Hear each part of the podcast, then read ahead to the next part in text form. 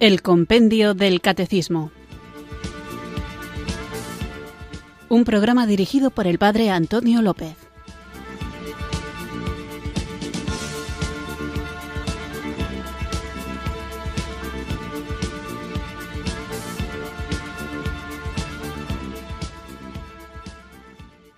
Muy buenas tardes, queridos oyentes de Radio María. He recibido un cariñoso saludo desde Irurzun, en Navarra, quienes sintonizáis una tarde más esta radio que cambia vidas, esta emisora de la Virgen, Radio María, para escuchar el programa El Compendio del Catecismo, nuestro espacio diario de formación católica en el que tratamos de conocer la fe que queremos vivir, compartir y defender. Estamos en la tercera parte del compendio del catecismo referida a la vida en Cristo y hace poco hemos comenzado con el capítulo segundo sobre la comunidad humana, la persona y la sociedad.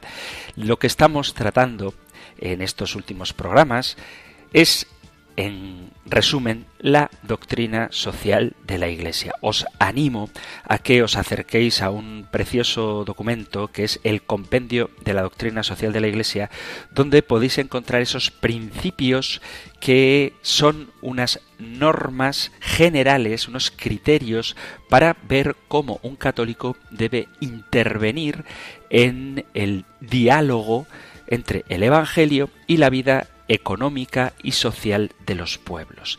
La doctrina social de la Iglesia busca iluminar las realidades terrenas y se apoya en esta, en la doctrina social de la Iglesia, para orientar en estas materias que son tan importantes, porque de ellas depende cómo funciona la sociedad, tanto en el sentido económico como en otras estructuras como las familias o las asociaciones. La doctrina social de la Iglesia ya lo vimos en el programa anterior, tiene como centro la dignidad de la persona humana y busca en todo momento defenderla y, repito, dar principios que ayuden a su crecimiento y a su desarrollo. Hay siete criterios, siete principios que son muy claros y aunque los vamos a ir viendo, algunos ya lo hemos visto, poco a poco en las distintas preguntas del compendio del catecismo, por resumirlos, diríamos que estos son los ejes de esa doctrina y también son los ejes para poder ayudar a todo ser humano a crecer, desarrollarse, progresar tal y como debe ser. Dicho muy rápidamente, repito que los iremos viendo, estos principios serían el primero de todo el de la persona como principio, sujeto y fin de todas las instituciones sociales, el principio del bien común, el destino universal de los bienes, el principio de subsidiariedad, el principio de participación, el principio de solidaridad, el principio de valores fundamentales, la verdad, la libertad, la justicia y el amor, y finalmente el amor es el valor principal porque ha de ser el que dé unidad a todos los demás valores.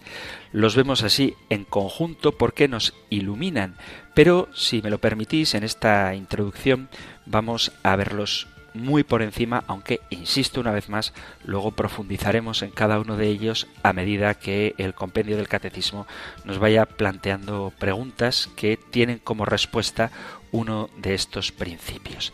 El fundamento de la doctrina social de la Iglesia, como todo lo que la Iglesia hace, no son ideologías políticas ni el mero deseo de hacer de este un mundo mejor, sino que para la Iglesia para la enseñanza de la Iglesia lo importante es la persona de Jesucristo y el criterio ha de ser y es siempre el Evangelio.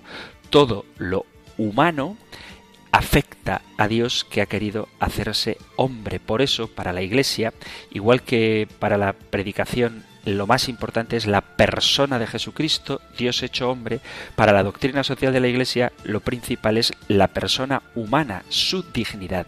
Y todo lo demás ha de converger a la ayuda, al apoyo, al progreso de todo ser humano y de todos los seres humanos.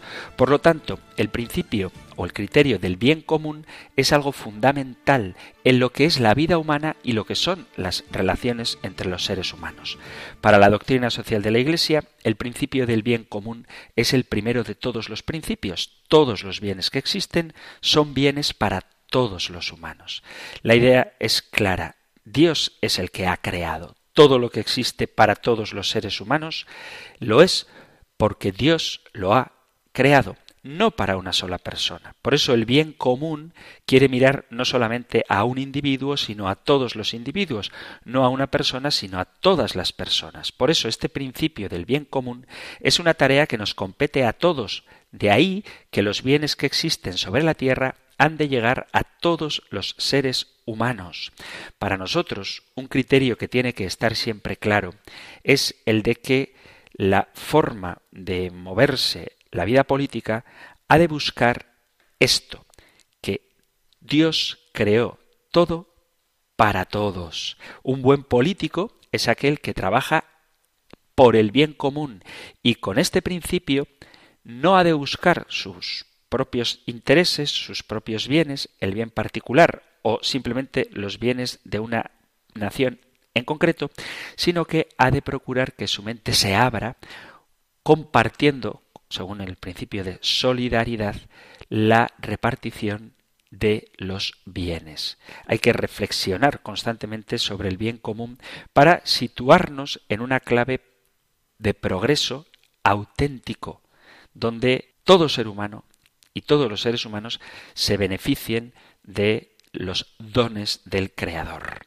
Este principio del bien común está muy unido al principio del destino universal de los bienes, que nos recuerda que todo cuanto existe tiene una dimensión universal.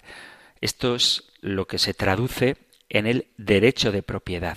Y por eso, aunque existe un destino universal de los bienes, la propiedad privada tiene sentido. La propiedad privada ayuda a que las personas puedan tener un mínimo de espacio para vivir, que se respete su libertad. Sin embargo, cuando la propiedad privada se excede y viola el principio universal de los bienes, entonces la propiedad privada ha de estar sujeta a lo que es este principio universal de los bienes. Juan Pablo II decía que sobre toda propiedad privada hay una hipoteca de los bienes que han de llegar a todos. Y ese llegar a todos es llegar a todo ser humano y a todos los seres humanos. Y nosotros hemos de repetirlo continuamente. Dios creó todas las cosas, no para un grupo, sino para todos. De tal manera es así que hay que buscar caminos para una justa distribución de los bienes y de las riquezas sean del tipo que sean.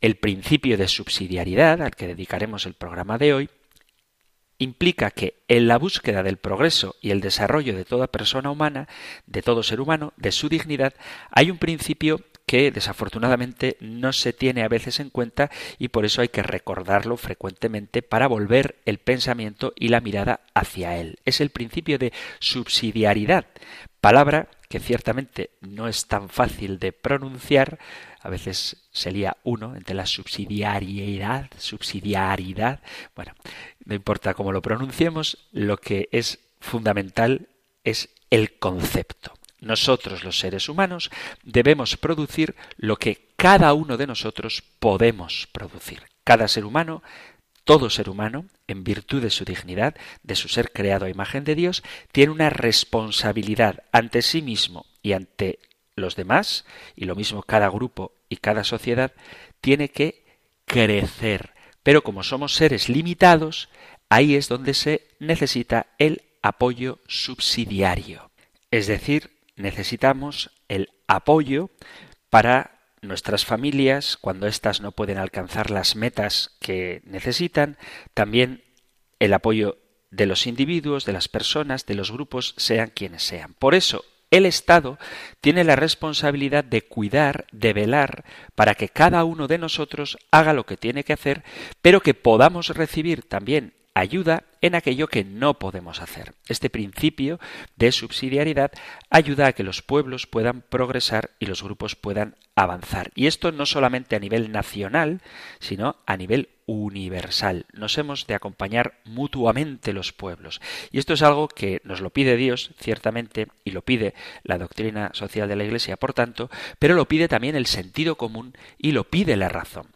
Se ha de apoyar a todo aquel que no puede dar todo lo que quisiera dar porque no tenga capacidad de hacerlo. Y en esto es donde entra el principio de subsidiariedad.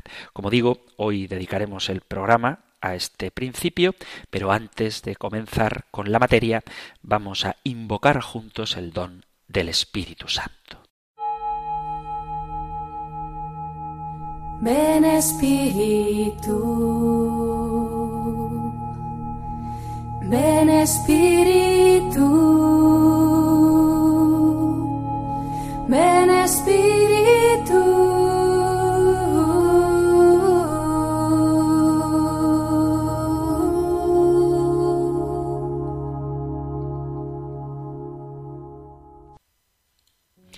Amado y bondadoso Dios, permite que tu Espíritu nos acompañe en el día de hoy. Escucha nuestra plegaria y acrecienta en nosotros el deseo de ser seguidores de tu Hijo Jesús.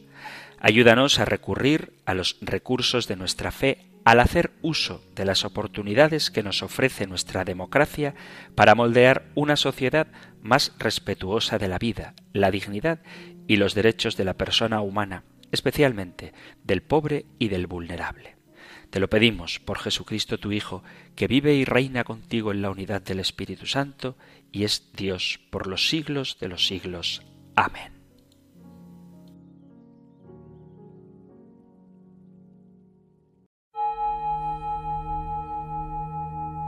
Ven Espíritu, ven Espíritu.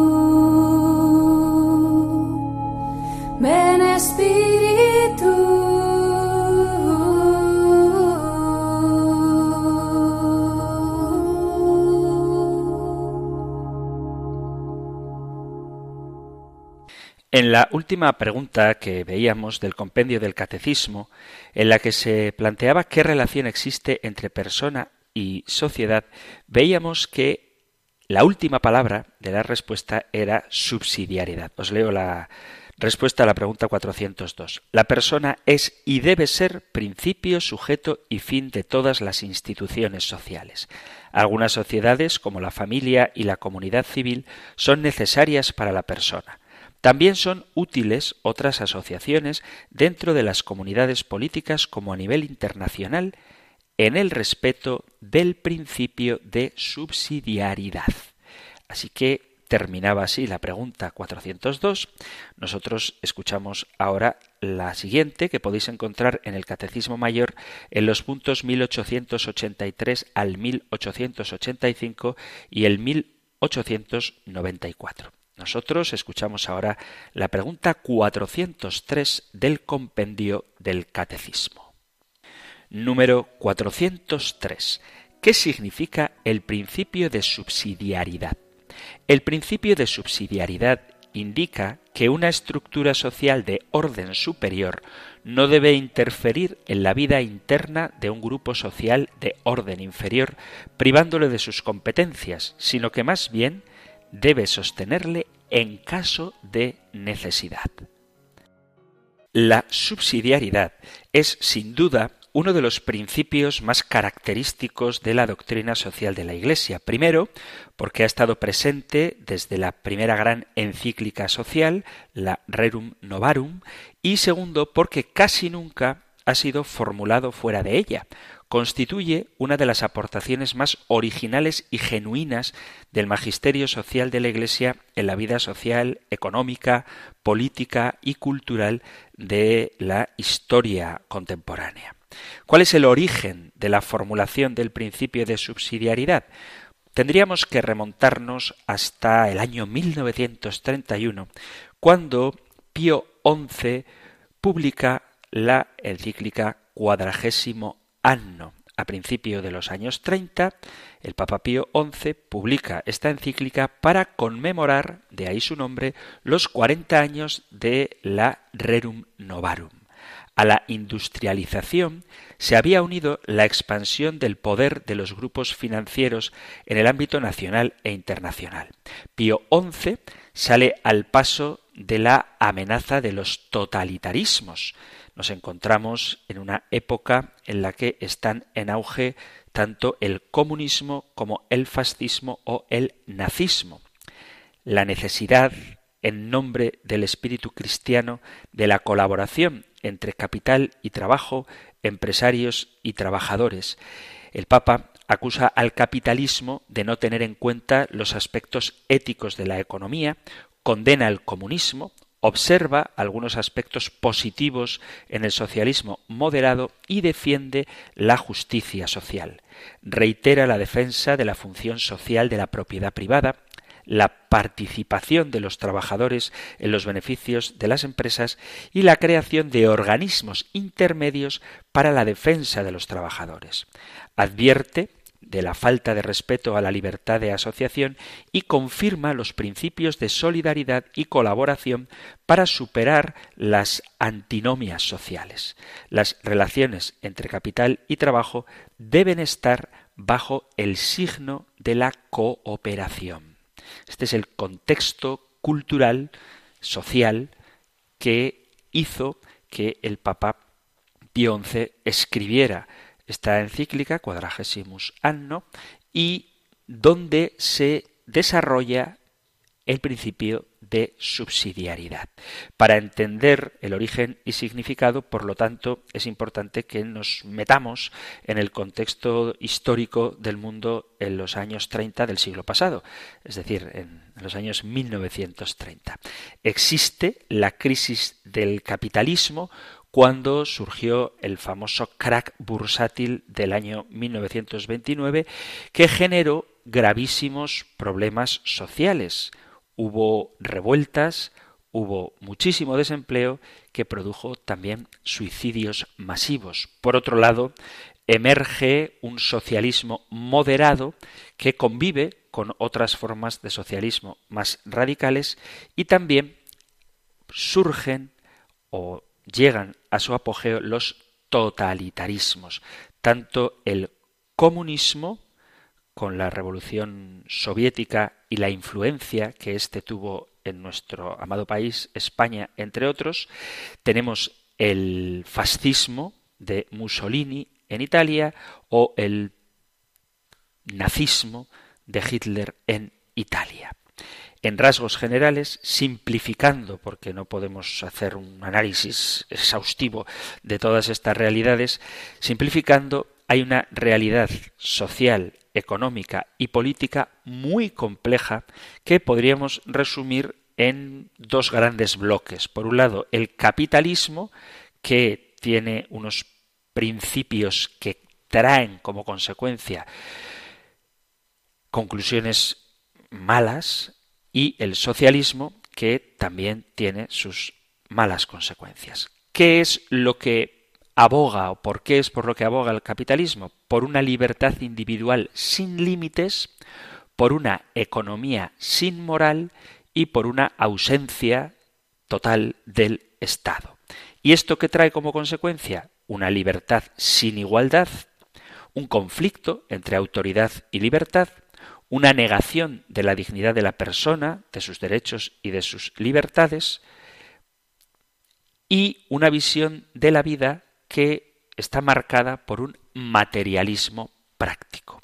Eso con respecto al capitalismo. Con respecto al socialismo, postula no una libertad individual, sino un colectivismo, una igualdad impuesta, que por lo tanto es irreal, y una presencia absoluta del Estado. Esto trae como consecuencia una igualdad sin libertad, un conflicto entre autoridad y libertad, pero en el sentido contrario que el capitalismo, pero el conflicto sigue estando ahí, la negación de la dignidad de la persona y de sus derechos y libertades, y una visión de la vida basada en un materialismo teórico y práctico.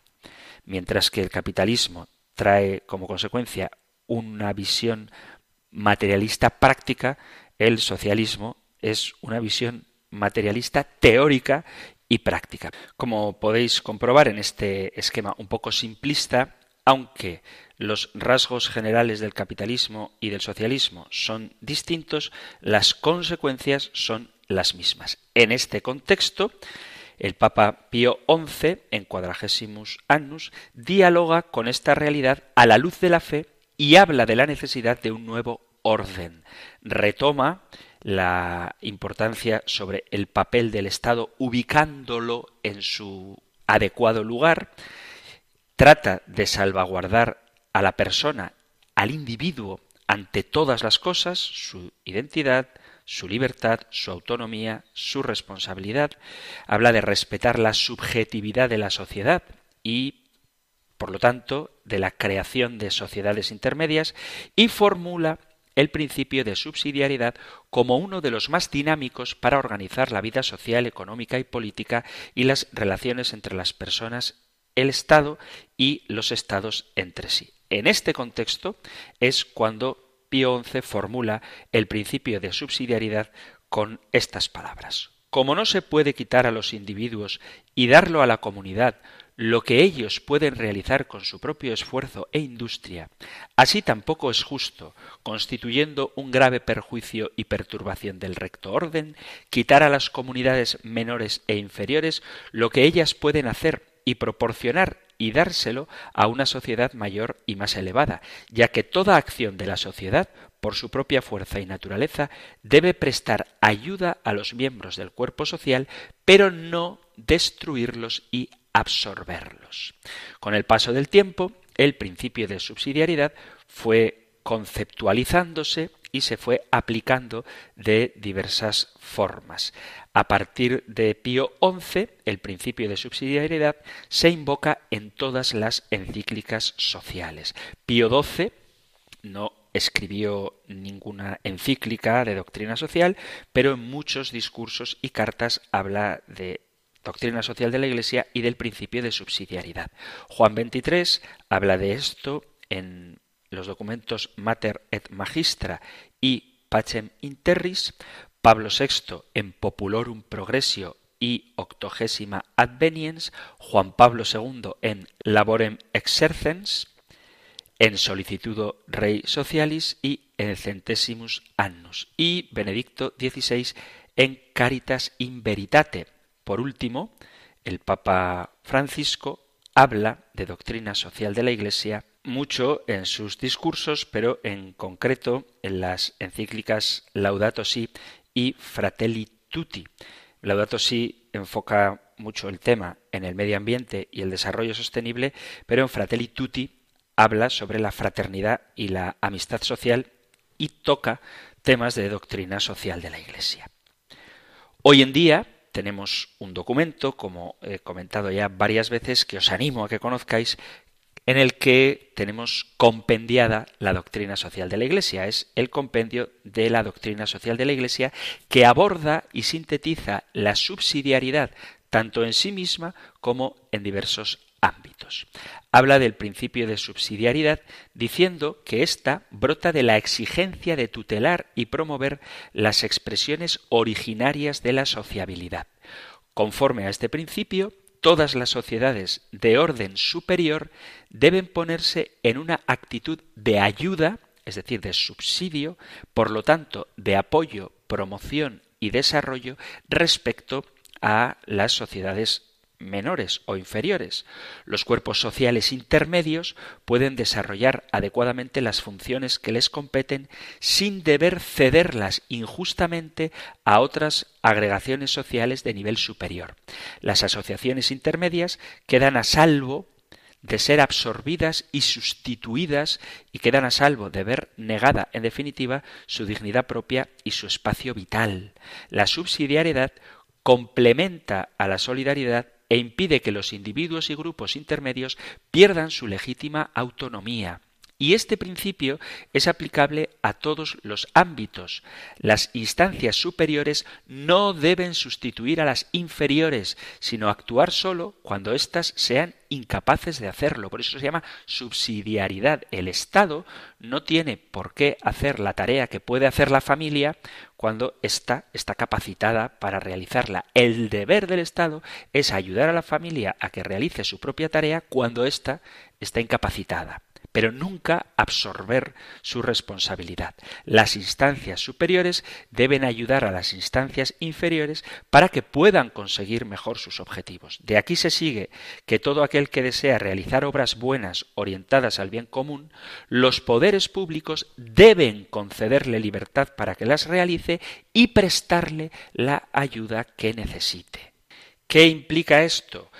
Pues implica que el Estado debe abstenerse de cuanto pueda restringir el espacio vital de las células menores y esenciales de la sociedad y suplantar su iniciativa, su libertad y su responsabilidad. Además, el principio de subsidiariedad protege a las personas de los abusos de las instancias sociales superiores e insta a estas, a las superiores, a ayudar a los particulares y a los cuerpos intermedios a desarrollar sus tareas. Se impone porque toda persona, familia y cuerpo intermedio tiene algo de original que ofrecer a la comunidad.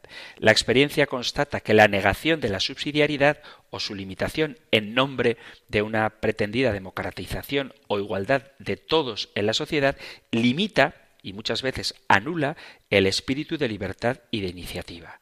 Con el principio de subsidiariedad contrastan las formas de centralización, de burocratización, de asistencialismo, de presencia injustificada y excesiva del Estado y del aparato público.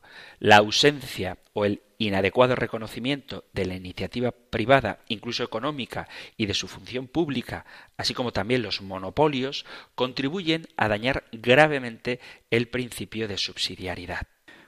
Por lo tanto, el principio de subsidiariedad implica el respeto y la promoción efectiva del primado de la persona y de la familia, la valoración positiva de las asociaciones y de las organizaciones intermedias en sus opciones fundamentales y en todas aquellas que no pueden ser delegadas o asumidas por otro. El impulso ofrecido a la iniciativa privada a fin de que cada organismo social permanezca con las propias peculiaridades al servicio del bien común la articulación pluralista de la sociedad y la representación de sus fuerzas vitales, la salvaguarda de los derechos humanos, también de las minorías, la descentralización burocrática y administrativa, el equilibrio entre la esfera pública y privada con el consecuente reconocimiento de la función social del sector privado y una adecuada responsabilización de cada individuo para ser parte activa de la realidad política y social del país. Hay diversas circunstancias que pueden aconsejar que el Estado ejercite una función de suplencia. Por ejemplo, en las situaciones donde es necesario que el Estado mismo promueva la economía a causa de la imposibilidad de que la sociedad civil asuma autónomamente esta iniciativa. También en las realidades de grave desequilibrio e injusticia social en las que sólo la intervención pública puede crear condiciones de mayor igualdad, de justicia y de paz. Sin embargo, esta suplencia institucional no debe prolongarse y extenderse más allá de lo estrictamente necesario, dado que encuentra justificación sólo en lo excepcional de la situación. En todo caso, el bien común deberá permanecer como criterio de discernimiento acerca de la aplicación del principio de subsidiariedad. Es decir, el Estado, las instituciones superiores, deben intervenir cuando es necesario y solamente durante el tiempo que sea necesario. Nunca será legítimo, desde la doctrina social de la Iglesia, que el Estado asuma como propias tareas que corresponden a las instituciones intermedias. Y desde luego no será nunca legítimo que lo haga de manera definitiva.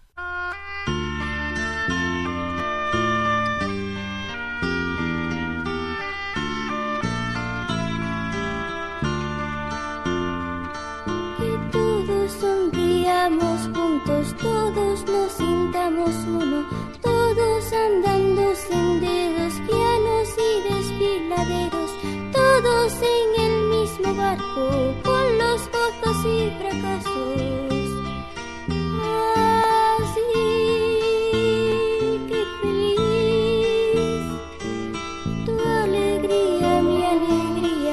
amargura, mi amargura, tu pobreza, mi pobreza, tu riqueza, mi riqueza, tu camino, mi camino,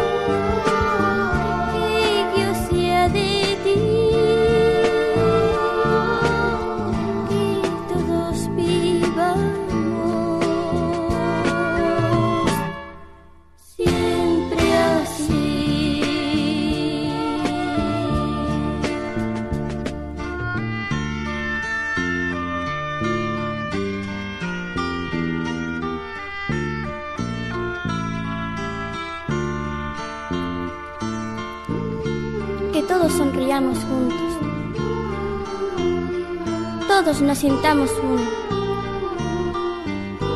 Todos andando senderos, llanos y desfiladeros. Todos en el mismo barco, con los gozos y fracasos. Así,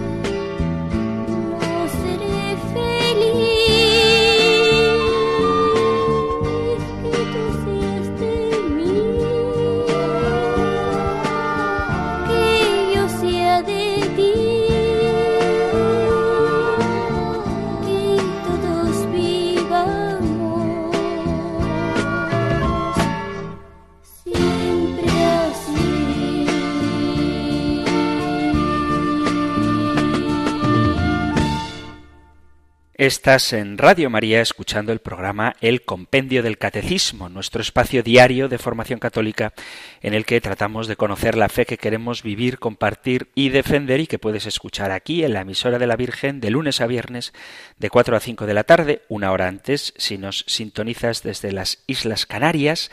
Hoy estamos tratando la pregunta 403 que habla de el principio de subsidiariedad, uno de los principios de la doctrina social de la Iglesia. Y quizá este principio de subsidiariedad, que como decía antes es no sólo de revelación, no sólo forma parte de la doctrina social de la Iglesia, sino que forma parte del sentido común, es uno de los aspectos más originales de la doctrina social de la Iglesia que no aparece en otras ideas sociales. Lo que afirma este principio sería la descentralización de la toma de decisiones. Propone que la decisión administrativa esté a cargo de la unidad colectiva más pequeña en una determinada sociedad.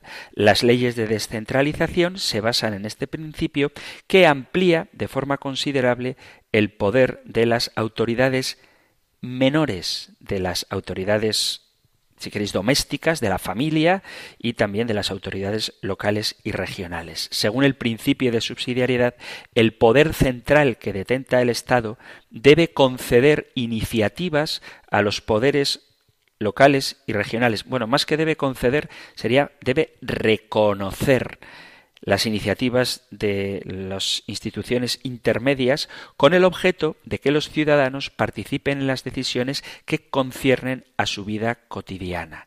El hombre es una criatura que tiende a realizarse plenamente en diversos medios, la familia, el barrio, la ciudad, las asociaciones, no como un individuo desarraigado, sino inserto en una sociedad. De este modo, las sociedades son subsidiarias respecto a la persona y lo público es subsidiario respecto de lo privado. La subsidiariedad que no beneficia el individualismo aumenta la eficacia de las políticas, ya sean sociales, sindicales o económicas, porque jerarquizan los procesos de decisión. Una estructura dice el principio de subsidiariedad, una estructura social de orden superior no debe interferir en la vida interna de un grupo social de orden inferior, privándola de sus competencias, sino que más bien debe sostenerla en caso de necesidad y ayudarla a coordinar su acción con los demás componentes sociales con miras al bien común. Todo esto que estamos diciendo de la doctrina social de la Iglesia a lo mejor a alguno le puede parecer que son cuestiones poco piadosas, cuando en realidad desde que Dios se ha hecho carne, todo lo humano concierne a la Iglesia, todo lo humano afecta al corazón de Dios. Pero sí que me gustaría que veamos cómo el principio de subsidiariedad está incluso en el Evangelio. Y no se trata de hacer una lectura forzada de la Sagrada Escritura para descubrir en ella este principio de doctrina social de una manera un poquito como digo, forzada, sino que todo el Evangelio es subsidiario. Lo podemos ver en las relaciones que hay entre el Padre y el Hijo, el Hijo y el discípulo amado, y el Hijo y los demás discípulos. Por eso hay una relación de subsidiariedad incluso en la propia revelación. Sobre todo en el Evangelio de San Juan aparecen relaciones subsidiarias, la relación que hay entre el Padre y el Hijo, entre el Hijo y los demás discípulos, representan una relación subsidiaria, son ciertamente relaciones de amor. El Padre ama al Hijo y le da todo, el Hijo ama al Padre y le entrega todo, incluida su vida, el Hijo ama a los discípulos y les da a conocer todo lo que él conoce, de manera particular le entrega al discípulo amado a su madre al pie de la cruz. El Hijo ama a los discípulos y, como digo, les enseña todo y pide al Padre que envíe a un consolador, a alguien que subsidie a esos discípulos a quienes les ha encomendado todo.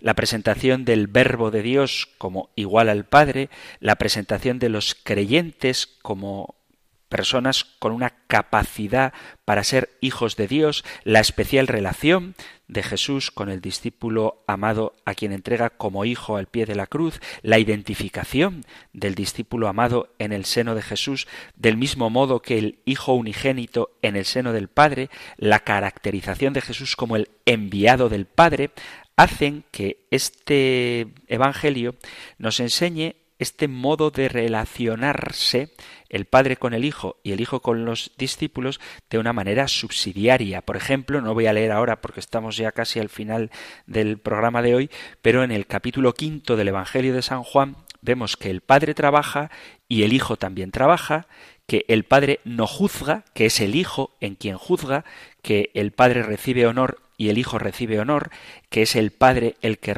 el que resucita y el Hijo da la vida a quien él quiere, que el Padre tiene vida y el Hijo tiene vida, que el Padre da el pan del cielo y el Hijo baja como pan del cielo y da el pan de vida, que el Padre envía y el Hijo es enviado y a su vez envía a los apóstoles.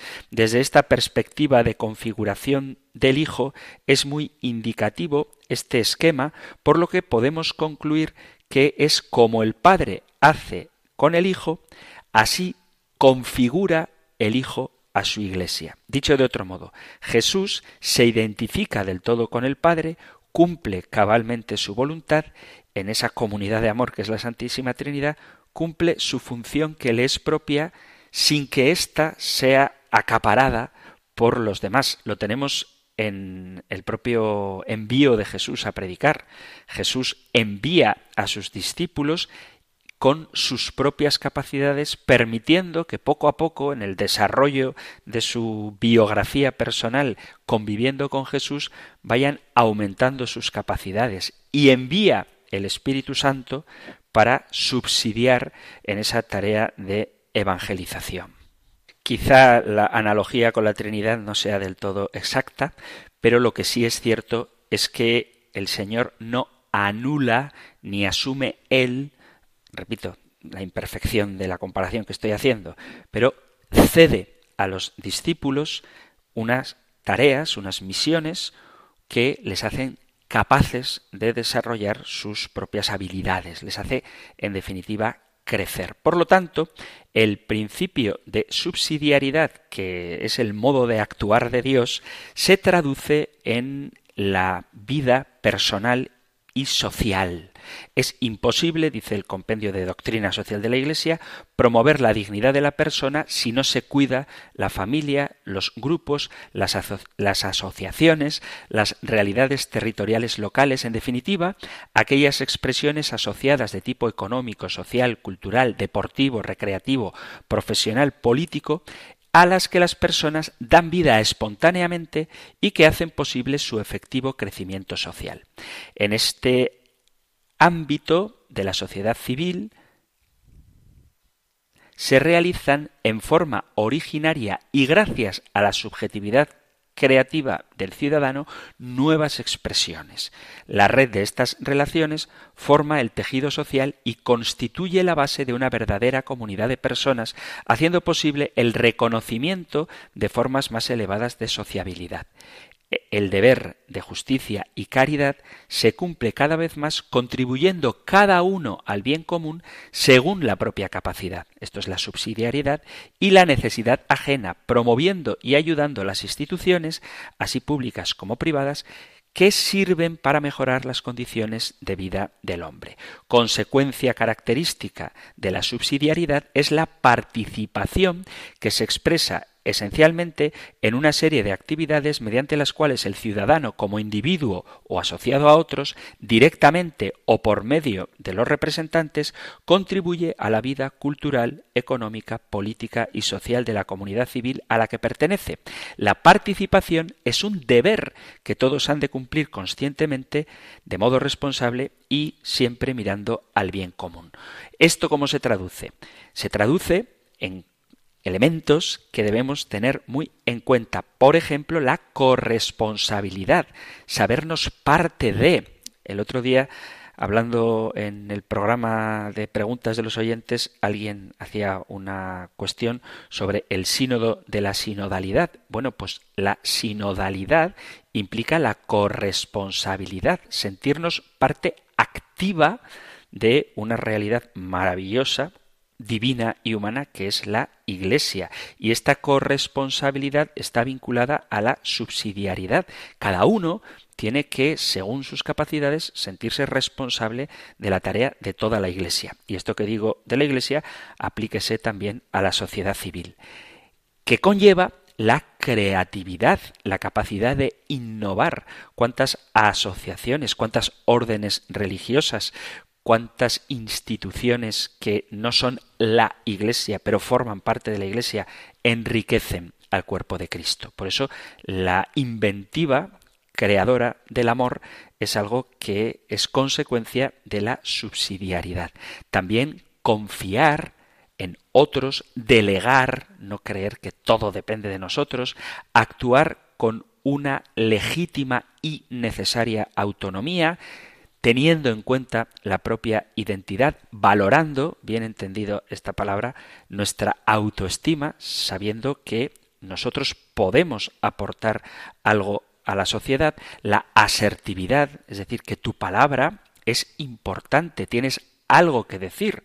Ojo, que esto no significa un individualismo. Yo sé lo que tengo que hacer y lo hago independientemente. O la autosuficiencia. Yo puedo hacerlo todo solo. Ni tampoco la dependencia y la subordinación. Yo espero que me digan lo que tengo que hacer. Ni la inactividad, la falta de iniciativa. Si el estamento superior no me dice lo que tengo que hacer, yo no me muevo. Pues esto no es lo que la Iglesia nos enseña. Por lo tanto, la subsidiariedad tiene que ver con la participación. Participación que no puede ser delimitada o restringida a algún contenido particular de la vida social, dada su importancia para el crecimiento sobre todo humano, en ámbitos como el mundo del trabajo, y de las actividades económicas, la información y la cultura, y muy especialmente la vida social y política hasta los niveles más altos, como son aquellos de los que depende la colaboración de todos los pueblos en la edificación de una comunidad internacional solidaria. Desde esta perspectiva, se hace imprescindible la exigencia de favorecer la participación, sobre todo de los más débiles, así como la alternancia de los dirigentes políticos con el fin de evitar que se instauren privilegios ocultos. Es necesario además un fuerte empeño moral para que la gestión de la vida pública sea el fruto de la corresponsabilidad de cada uno con respecto al bien común. Los políticos son servidores, son subsidio, ayuda para el pueblo, no al revés. Esto es una alteración de la vocación política de la que si queréis hablaremos otro día que trae perniciosas consecuencias. El siervo es el político, el siervo es el alcalde, el siervo es el presidente, no es al revés. Nosotros no creemos en una especie de monarquía feudalista, sino en una democracia donde el pueblo elige a aquellos que son sus ministros, sus diáconos, sus servidores. Un autor conocido como el padre de la sociología moderna, Max Weber, distinguía entre profesión, oficio y ocupación y escribía no valen para la política personas que viven de la política, que hacen de ella su único y exclusivo medio de vida. El político no debe ser un náufrago agarrado a un madero del cual depende su vida. La persona que tiene vocación política debería estar dispuesta a prestar dicho servicio a la sociedad sólo en el momento preciso y cuando sea necesario. Ya decía San Agustín, deben mandar los que no quieren mandar. Y esta idea la viven muy bien en la Iglesia. ¿Por qué? Porque el cónclave elige al Papa que no quiere serlo, conscientes todos los asistentes de que ocupar la silla de Pedro es un sacrificio, no un privilegio. Por eso el Papa afirma siempre siervo de los siervos de Dios. Cuando ocupar un cargo público se convierte en un privilegio, el político se transforma en un cacique y su deseo más íntimo no es ya mejorar la vida de los ciudadanos, sino asegurarse un presente y un futuro opulento y, en el mejor de los casos, procurárselo a los suyos. Tiene mala prensa la política y eso es porque se ha ejercido mal. La vocación de servicio para una persona entregada al bien común de una ciudad, de un país, es dar lo mejor de sí, todas sus energías, sus capacidades y sus talentos para procurar el bien de toda la sociedad. Esta es la característica que debe primar en todo servidor público, no buscar sus propios intereses, sino buscar el bien de los demás, particularmente de los más débiles. El bien común es el conjunto de condiciones sociales que permiten y favorecen el desarrollo integral de todos los miembros de la comunidad, desarrollar este bien común necesita de la participación de todos para llegar a las metas propuestas. La participación es un derecho y un deber que surge de la convivencia con otras personas que buscan soluciones a sus problemas. Y el verdadero político es el que hace de su vocación una vida de entrega y de servicio para mejorar la calidad de vida de un país. Y para el político, que tiene fe en Dios, es una exigencia gastar la vida al servicio de los demás. La política no debe ser una profesión entendida en el sentido de un medio para crecer, sino que se vive para la política, no de la política. Obviamente, el que se dedica al servicio es legítimo y es bueno que sea mantenido económicamente, me refiero, que pueda sacar adelante a su propia familia con el fruto de su trabajo. Pero no hay que hacer de ella un fin en sí mismo. Ostentar el poder implica una responsabilidad. ¿Para qué? Una responsabilidad para cumplir con aquello que se te ha confiado, que es el desarrollo de los pueblos, del país, de las instituciones y en última instancia, y esto es algo que no podemos perder de vista, de los individuos. Por eso el principio de subsidiariedad permite que cada uno desarrolle sus propias facultades y cuando necesite ayuda, cuando necesite el subsidio, se le presta, pero nunca deben los estamentos más altos anular la capacidad de desarrollo de los estamentos intermedios. Vamos a dejarlo aquí el tema de la subsidiariedad del programa de hoy porque se nos ha terminado el tiempo, pero sí que me gustaría hacer una brevísima reflexión sobre cómo vivimos el principio de subsidiariedad, en el sentido de que hay mucha gente que se queja, con razón a veces, de que el Estado invade su espacio particular, pero también es importante que nos preguntemos cómo vivimos nosotros el principio de subsidiariedad en nuestras propias realidades concretas, es decir, en la familia. Dejas que tus hijos desarrollen sus propias capacidades, aunque les cueste más hacer las cosas de lo que te costaría a ti, dejas que hagan la cama, por ejemplo, sabiendo que tú la puedes hacer más rápido y mejor que ellos, dejas que colaboren en las tareas domésticas, sabiendo que tú, papá o mamá, lo puedes hacer mejor y más rápido que ellos, porque a veces ocurre que también en estos estamentos intermedios, como por ejemplo la familia o cualquier asociación, ocupan las personas de más autoridad un espacio que deberían dejar a los de menos autoridad. Y lo que digo para la familia lo digo en la parroquia. Si tú eres, qué sé yo, el catequista que llevas el grupo de catequesis, dejas que los demás catequistas pongan en marcha sus propias iniciativas, que desarrollen su propio método de dar catequesis, eres capaz de delegar en tus tareas, esto habría que decirlo también para los párrocos y para cualquier líder. El principio de subsidiariedad, aunque hablamos de doctrina social de la Iglesia y es fácil que se nos vaya la mente a las cuestiones estatales o de alta política, hay que aplicarlas también en las relaciones interpersonales o en las relaciones más estrechas. Lo de la subsidiariedad y todo lo que tiene que ver con la doctrina social de la Iglesia. Seguiremos hablando de ella en los próximos programas. Ahora os recuerdo que si hay alguna cuestión que queráis plantear, alguna pregunta que hacer, algún testimonio que dar, alguna discrepancia que debatir, alguna sugerencia para mejorar, todo lo que queráis podéis compartirlo enviando vuestros mensajes al correo electrónico compendio arroba compendio arroba o en el número de teléfono para WhatsApp 668 594 383 668 594 383. Terminamos recibiendo la bendición del Señor. El Señor te bendiga y te guarde, el Señor ilumine su rostro sobre ti y te conceda su favor, el Señor te muestre su rostro y te conceda la paz. Muchísimas gracias por estar ahí, gracias por escuchar el compendio del catecismo y si queréis volveremos a encontrarnos en un próximo programa. Un fuerte abrazo.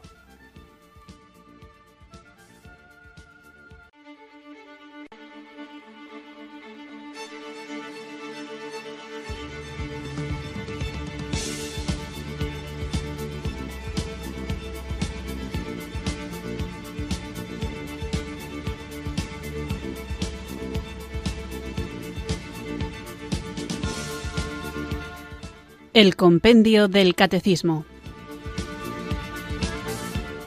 Un programa dirigido por el Padre Antonio López.